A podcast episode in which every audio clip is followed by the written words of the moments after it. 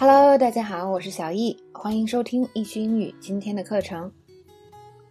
OK，那么我们就来看今天的第一条知识点。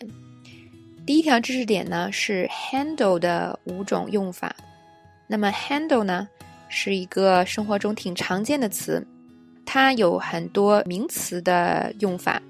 在名词中呢，它有一个很简单的意思，就是所谓的把手的意思。那这个把手呢，可以是很多东西的把手，用的非常广泛。比如说呢，它可以是这个旅行箱的把手，可以是门的把手，还可以是我们平时出去买东西那个购物袋的那个把手，或者叫提手。还有呢，这个家里的柜子，然后抽屉上的那个把手，然后这雨伞的把手，都可以叫做 handle。所以这个 handle 应用还蛮广泛的。那么它做动词呢，也有很多种意思。啊，我们来看一下，第一种是工作中处理事情。比如说，看第一个句子，I handled most of the paperwork。我负责大部分的这个文书工作。你也可以说 I handle most of the paperwork at my company，或者 every day 都可以。那么这两个的区别是什么呢？就是，呃，一个是你可以负责一项具体的工作，就今天我做这一项工作，我处理了。那么还可以是我每天都在处理的这个工作。如果我每天都处理这个 paperwork，我就可以说 I handle most of the paperwork every day。那如果我就今天处理了一下啊，比如说这个项目中的这个 paperwork，也可以说 I handled most of the paperwork in this project。所以呢，第一个是跟处理工作有关的。可以是你每天处理面对的工作，也可以是你这次具体处理的一项工作。那我们看第二个意思，那第二个意思呢是处理某个情况。比如说，我们看这个例句：The headmaster handled the situation very well。校长把这个情况处理得很好。那么大家还记得有关于这个 “Can you handle it” 指的是什么？你能处理好吗？就是你能处理好这个情况吗？Yes, I can，或者是 Yeah, I can handle it。这个就是跟这个第二个意思有关的处理情况。那么我们还可以说什么呢？一个是 handle a crisis，处理一个危机。Crisis 是什么呢？就是危机。Handle a crisis。还有一个是 handle an emergency，处理一个这个紧急情况。那个。An emergency 在这边是可数的，所以你也可以说什么呢？Handle emergencies，处理所有的这个危机情况。比如说，我们可以说 The headmaster handled the crisis very well。那校长呢，把上次那个危机处理得很好。OK，这是第二个意思，处理呢某种情况或者某些情况。第三个意思是跟人打交道。那么，这个跟人打交道呢，不仅仅指的是你就跟人这个做事情或者是处理工作就好了。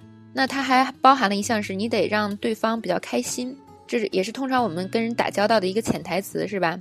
你不能很生硬的就跟别人打交道了，你得把人际关系搞好。那么这个通常嗯使用的时候呢，会涉及到很多跟顾客有关的啊，我们可以说 handle customers，是吧？啊，与顾客打交道，比如说看这个例句，Some customers are quite difficult to handle。有些顾客呢很难打交道。OK，这是第三个用法，与人打交道。那么大家记住这个，就是跟顾客打交道，handle customers。那么看第四个，处理情绪。He doesn't handle stress very well。他不太善于处理压力，也就是说，当有压力的时候，他控制不了自己的情绪。我们再听一个例句，handle yourself，这是一个祈使句，就是什么？控制一下你的情绪。handle yourself，这个美剧中应该经常听说吧？这也是跟情绪有关的，或者是什么呢？He can't handle it when other people criticize him。当别人批评他的时候，他没法处理好自己的情绪。那这边也用到了 handle it，是吧？可是呢，它的意思是什么？处理情绪。不再是处理刚才我们说的处理这个情况了。OK，这是第四个用法。那么第五个用法呢？这个意思比较简单，所谓的拿着。那我们翻译成比较地道的中文，可以说成什么？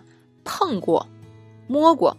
我们经常会说啊，这个人没摸过枪，是吧？或者你说我没摸过枪，可能大部分人都没摸过枪。